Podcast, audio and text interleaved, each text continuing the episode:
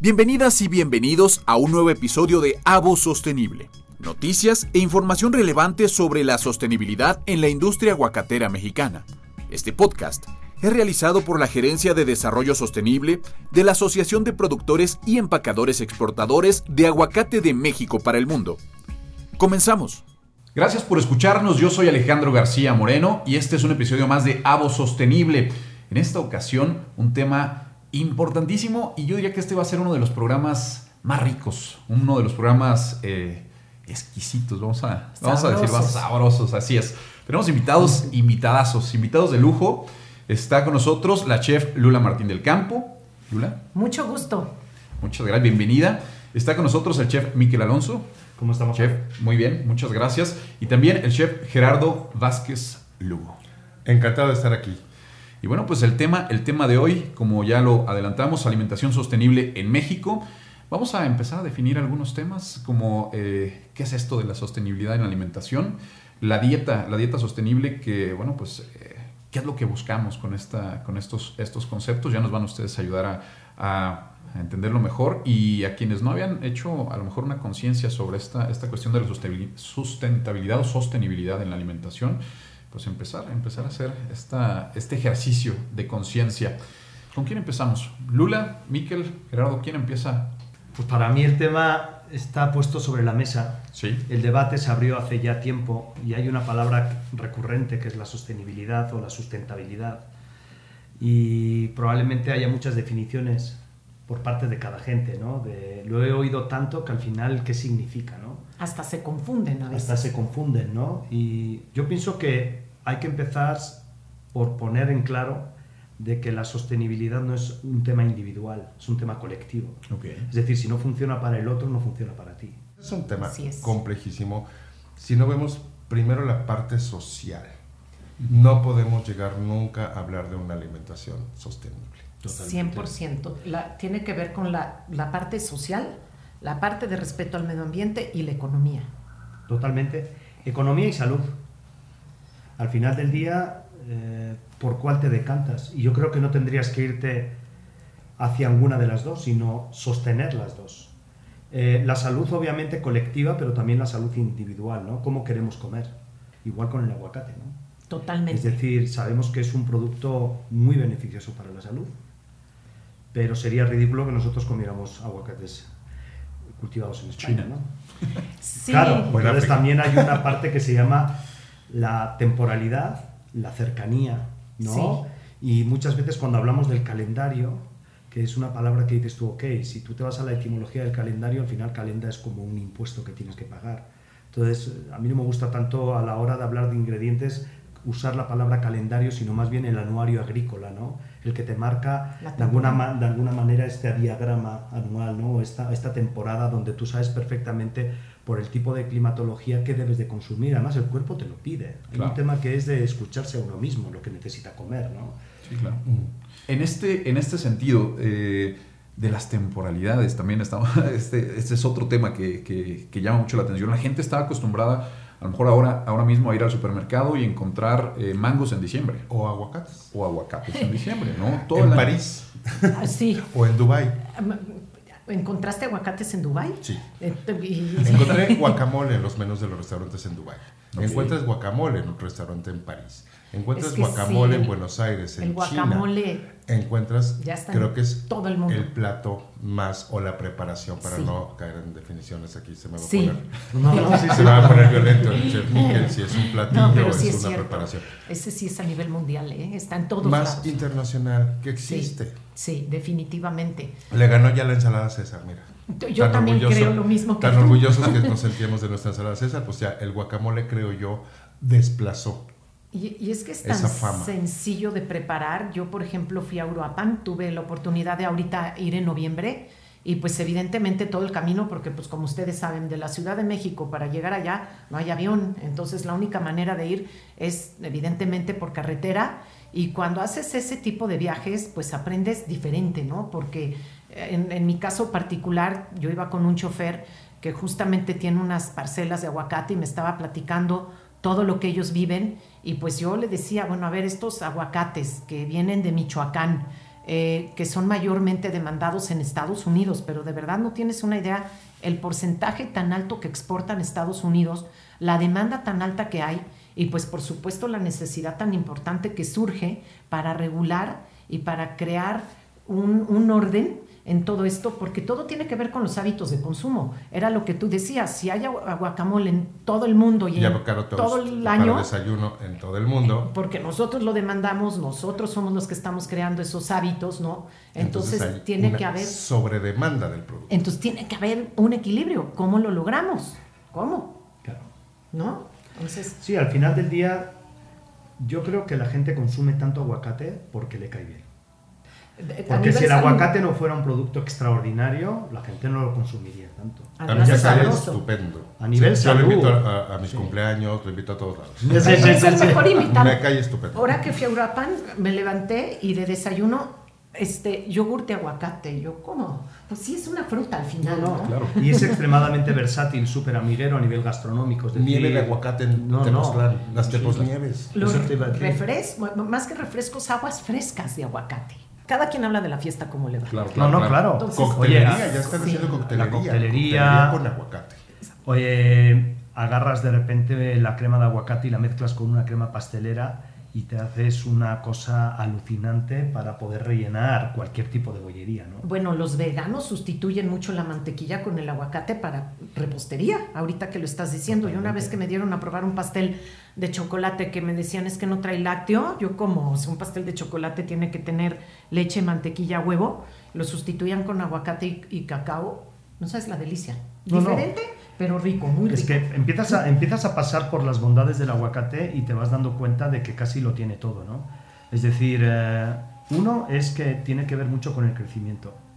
Y eso es una maravilla, porque dices, ah, bueno, pues los niños tendrán que crecer. Y dices, no, o sea, el crecimiento en forma. Es decir, que los órganos, las fibras, todos los tejidos puedan en el cuerpo ir creciendo de una forma armónica.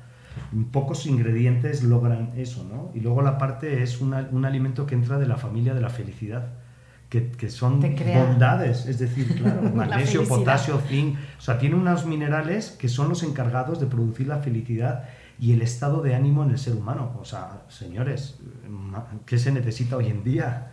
Cambiar un poquito la polaridad de la sociedad y, que, que, emocionalmente estemos del otro lado, ¿no? Entonces hay que consumir este tipo de ingredientes que realmente benefician. Hace poquito yo tuve la oportunidad de conocer la receta de guacamole de Gerardo, aquí mi amigo, y yo no le ponía aceite de oliva a mi, a mi, a mi guacamole. Tú sí, no sabes la sencillez de, guacamole, pero pues si alguien es maestro en el tema de la cocina mexicana, porque eres segunda o tercera generación en, Nicos. Segunda. segunda. Pues Gerardo es el que nos enseña, ¿no? Desde tu mamá, tu papá. Entonces, pues sí creo que... y no tiene limón, por ejemplo, pero ¿cuál es auténtica? Pero tú, por ejemplo, bueno, es que recetas hay como cocineros hay, ¿no? Pero a mí sí me gustaría entender un poquito, hablando de la demanda, que es la conciencia que debe de haber en los hábitos de consumo, también la conciencia que tiene que haber en nosotros los cocineros, los chefs, que ponemos en la mesa de nuestros comensales la oferta. Entonces, o la sobreoferta.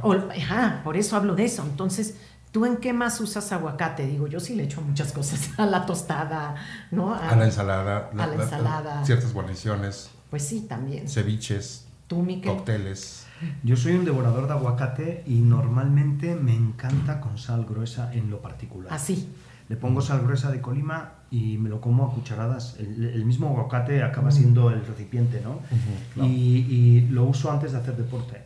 en jornadas largas un aguacate te da energía para aguantar todo el día. Sí. No necesitas más. Ahora, si, ya quieres, si ya quieres ponerte a deleitar en una gastronomía más social alrededor de la mesa, es que es la versatilidad. ¿De qué quieres? ¿De tenedor, de cuchillo, de cuchara? Es que se te acopla a todo porque es muy amigero. Solo con sal ya es el rey. Como relleno o para rellenar. Pero ya puedes hacer lo que te dé la gana. O sea, es amiguero, no se pelea con otros ingredientes, se acopla perfectamente en la gastronomía. Lo puedes añadir a donde quieras. Puede ser un espesante delicioso. O sea, tú tienes una crema que te quedó un poquito líquida, le metes aguacate y de repente ya lo texturizaste, pero con mucho beneficio, en vez de tener que echar igual una fécula o algo que igual no te cae tan bien porque te inflama, ¿no? Este es un desinflamante natural es un relajante natural y entonces estás no solamente dándole sabor al plato, sino que ya estás logrando un segundo objetivo que es un, tema de salud. Yo quiero aquí hacer una, un paréntesis. Todos estos, este, conocimiento que nos están compartiendo ustedes, eh, ya hablamos de propiedades, ya hablamos de eh, cómo se utiliza el aguacate en distintos platillos, pero ustedes tienen esta experiencia eh, desde pequeños, este contacto ¿no? Con esta, con esta fruta, con este alimento, de forma directa e indirecta, ¿no? O sea, hasta unos tacos, ¿no? O sea, estamos ahí comiendo eh, guacamole o, aguacate... Eh, Picaditos. Picadito. Pero en el mundo también ha habido una, una, un crecimiento exponencial del uso del aguacate por, por ser este superalimento. Desde hace, no sé, una década para acá ya hay incluso restaurantes específicamente eh, destinados a platillos con, Puro aguacate. aguacate. En todo el mundo. Eh, en la cocina. Sushi con aguacate en Tokio. Sushi con aguacate. Claro. En Tokio. Mm. Hombre, también hay un tema muy importante. No solamente es cómo se cocina. Ya hemos hablado de la temporada, hemos hablado de que tienes que dejar de lado las cosas que no benefician, muy las manipulaciones no funcionan digo, los productos con, manipulación, los transgénicos definitivamente hay que abortar la misión, eso no se puede consumir, pero también es la cantidad. Yo creo que es muy importante el saber pedir y el saber escuchar a tu cuerpo. Muchas veces, no sé, comemos con un impulso y acabamos pidiendo de más y no estamos siendo como muy sustentables porque aparentemente por un lado hay un mensaje que es estoy comiendo aguacate, soy sustentable y por el otro lado ya, pero has pedido 100 gramos y solo te has comido 50 y lo demás ha ido a la basura. Entonces también hay que tener un poquito, yo creo que en consideración la cantidad con la que se debe de cocinar. Es decir, muchas veces en las cocinas puedes acabar montando un plato y, haciendo de más, ¿no? Por impulso y otra cosa es la cantidad que pide el cliente, ¿no? Claro. El chofer que me llevó, que me platicaba de su parcela de aguacate, que él pues lo tiene por herencia y tiene él me decía, yo nada más tengo como una o dos hectáreas, ¿no? Porque hay quien tiene pues muchas hectáreas y me decía que el aguacate de primera calidad, que evidentemente pues requiere de mucho cuidado durante todo el año, tiene que ver, porque yo le decía, pero tú qué me, qué me opinas de los fertilizantes, ¿no? O de, o de, los pesticidas químicos. Me decía, no, es que no todo tiene que ser químico, también hay naturales, sobre todo pesticidas, ¿no? Entonces hay que aprenderle, hay que saberle, por eso los agrónomos, etcétera, porque yo creo que cualquier persona, si yo tuviera una parcela con aguacates, yo estaría buscando lo mejor para que sea sostenible, para que haya continuidad y para que yo pueda vender mis aguacates al mejor precio y a la mejor calidad a quien me los demanda. ¿no? Entonces, sí creo que hablando de calidades, también tiene que ver con temporadas y pues en realidad, si aquí en México por lo menos en supermercado, o depende de tu proveedor, o depende de lo que demandes, porque es la verdad, te llega la calidad, ¿no? Y hay que saber trabajar con lo que hay. Si de repente tu aguacate no es el mejor para ponerlo eh, en una presentación, pues acaba en guacamole, ¿no? Porque no estaba perfecto el aguacate. No, totalmente. Entonces todo esto también como cocineros hay que saberlo canalizar para ser parte también de esta sustentabilidad de la que estamos hablando. Platicábamos antes de, antes de entrar a, al aire en este, en este podcast con, con Lula sobre también esta conciencia de eh, qué es lo que es sano o saludable. Eh, para mí, platicamos, por ejemplo, eh, a lo mejor yo estoy pensando en comer un salmón, ¿no? Y yo pienso que el salmón para mí es, es, saludable. Sí, obviamente es, es saludable. Por el omega 3. Sí, si pero, vives en Canadá. Exacto. Era justo lo que estábamos diciendo. Justo es. Así es, sí. ¿Qué es lo que tenemos también nosotros que pensar eh, cuando pedimos en un restaurante algún, algún platillo?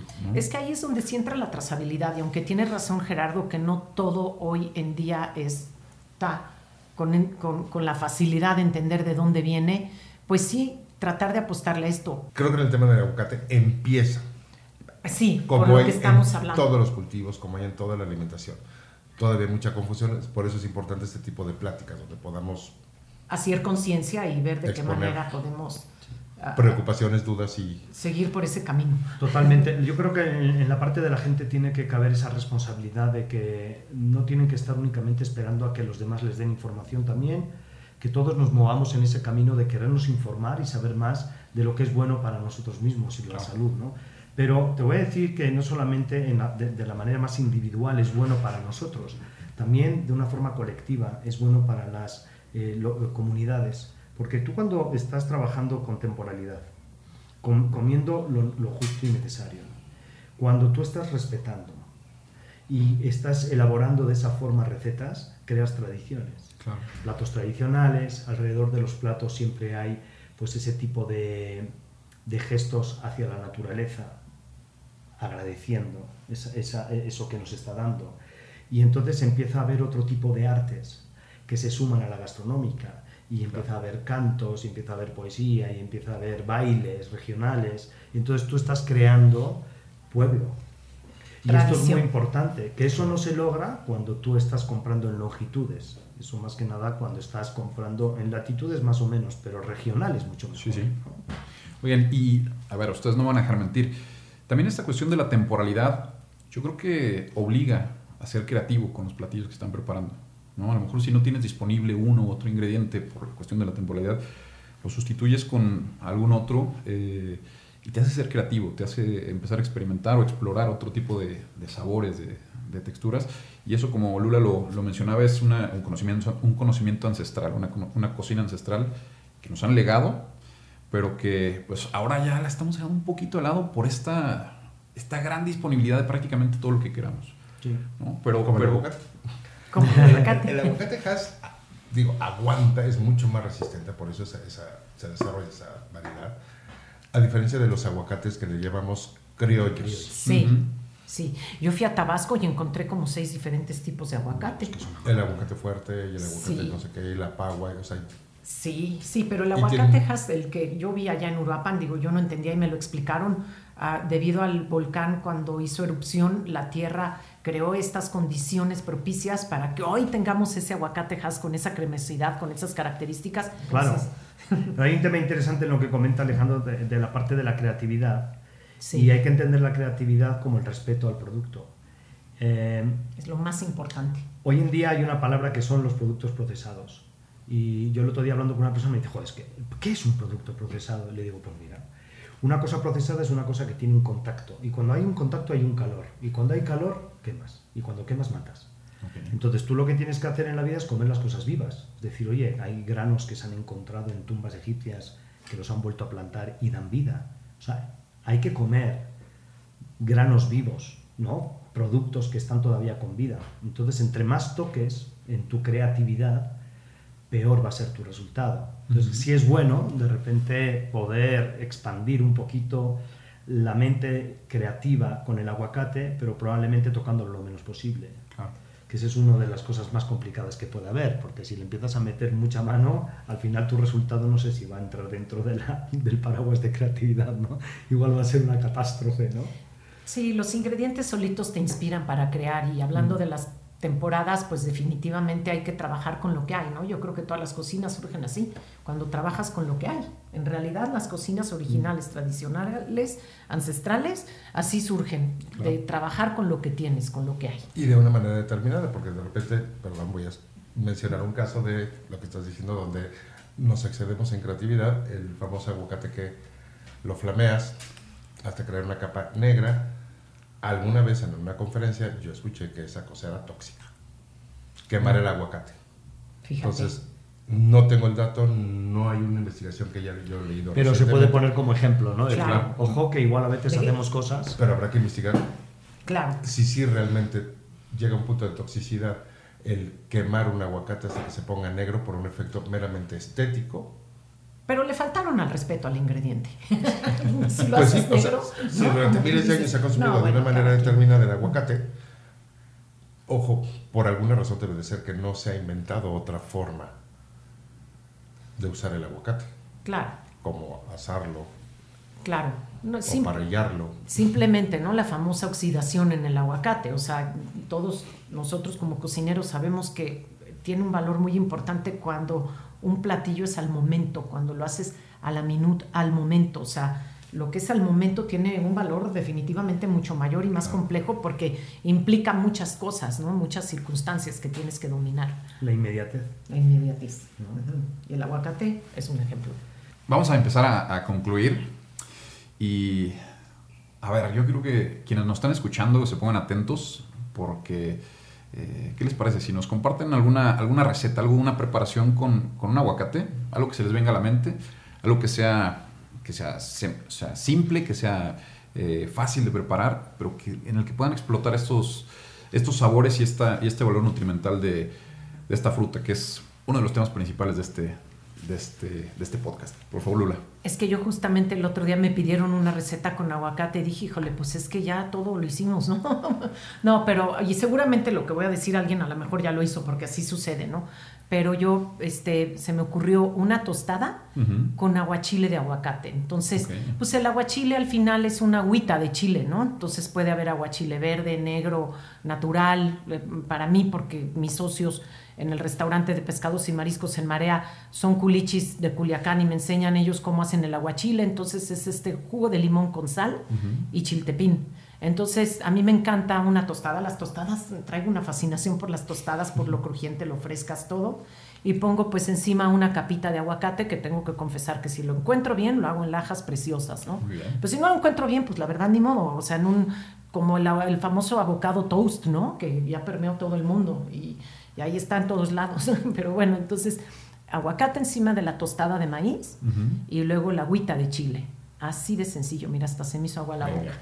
La, grasa y el ácido, qué, qué bien van. Van de maravilla. Yo, para mí, habría muchas recetas, ¿no? Pero uno de los grandes eh, descubrimientos, bueno, uno de, los, de las grandes combinaciones, o por lo menos a mí que me agradan mucho, es las hojas anisadas con, con la parte de la grasita del aguacate. Eh, ya sea hinojo, eneldo, las más, las más conocidas o más usuales, albahaca, pero también te puedes ir hoja de aguacate. hoja de aguacate. Que es anisada. Tú la que es anisada. Entonces, nosotros muchas veces ese polvo de hoja de aguacate o la hoja de aguacate con el mismo aguacate, ay, es una maravilla, porque eh, está, te está como que exponenciando. Parece que nunca se acaba el aguacate, el frescor prolonga en boca y estás ahí con el aguacate disfrutándolo con ese golpe de anís, ¿no? O una pipicha, hace poco poníamos mm. esta pipicha tan oaxaqueña o tan poblana, dependiendo como de, dónde lo, de dónde lo quieras ver, que tiene ese golpe como de pápalo, pero al final del día es como un cilantro limón, ¿no? Y, y, es tan fresca, tan pispireta, tan suya, que de repente el aguacate tan amiguero y las dos, pack, entran en simbiosis. Y es una manera muy sencilla de poder probar aguacate con hierbas y sal gruesa. Mm. ¿no? Con quelites y sal gruesa. A mí me encanta. Gerardo. Pues algo que es tan básico, tan simple como una vil, eh, que es un licuado que puede ir desde la papilla de un bebé hasta la sopa de aguacate en frío que se volvió un plato que era muy elegante en los años 70, 70, 80, que le puedes poner jaiba, sandía, Uf sandía picadita, queda muy bien. rico, ya, esa. Este, la, receta de Alicia Gironella que lleva muy bien jugo de mandarina, tequila, oh. sal, ajo, cebolla, chilito verde. O sea, se puede complicar tanto como quieran o simplemente un buen caldo, no necesariamente de pollo. Puede ser un caldo vegetal con sal, pimienta y nuez moscada. Punto. Menos es más. Y los vegetales pasados a la parrilla como si fuera carne, a la parrilla de carbón y después hecho el caldo. Wow. le va súper bien. Qué rico. Pues ahí están. Recomendaciones bastante simples, deliciosas y como Miki lo decía, el aguacate es bastante amiguero, entonces pues hay que ponernos creativos también. Nada más falta que le encontremos uso a los huesos y a la cáscara. Sí. Bueno, que ya se hacen cubiertos y, y, algunas otras. Se utiliza como en, bioplástico. Esta, el, otro día, el otro día estaba hablando con una amiga que, que, trabaja en los textiles y están viendo que hay mucha, una gran demanda a nivel mundial de personas que ya no se quieren vestir con prendas que hayan salido de animales. Mi Entonces, hay, hay eh, cultivos de hongos y con esos hongos se están, se, están, se están consiguiendo como unas texturas que parecen neoprenos y se están haciendo unas chamarras que parecen piel porque al final se curte igual que la piel en, esa bacteria de hongo, ¿no? Pero están buscando, están, ya se está trabajando mucha ropa con, con fibras. Vegetales. Y vegetales, piñas, manzanas y el aguacate también está dentro de estos recursos donde se está trabajando, se está empezando a trabajar ya con, con, con, con, el aguacate para poder encontrar ese tipo de... Yo quiero una bufanda de seda de aguacate. Uy, yo también. ¿Te imaginas? Pues este, como se los prometimos, este programa estuvo riquísimo, estuvo sabrosona la plática. Eh, Lula Martín del Campo, muchas gracias. Miquel, Miquel Alonso, gracias también. Gerardo, Gerardo Vázquez, gracias por esta, esta charla, estas recomendaciones y bueno, pues por ampliarnos, yo creo que el, conocimiento. Eh, o las dudas. O las dudas, que también eso es bastante válido sobre lo que es la alimentación sostenible y la alimentación sustentable, también las pusimos sobre esta, sobre esta mesa. Este, este podcast fue Avo Sostenible. Les agradecemos que nos hayan escuchado. Por favor, compartan y los esperamos la siguiente, la siguiente visión. Y hagamos país. Así es. Muchísimas gracias. Encantado. Ha sintonizado un nuevo episodio de Avo Sostenible. Recuerda suscribirte a este podcast en la plataforma que más te guste. Nos puedes encontrar en Spotify, en Apple Podcast y en Google Podcast para que cada semana obtengas información alrededor del apasionante mundo de la sostenibilidad y del producto de consumo más querido de México a nivel internacional. Por supuesto, nuestro delicioso aguacate.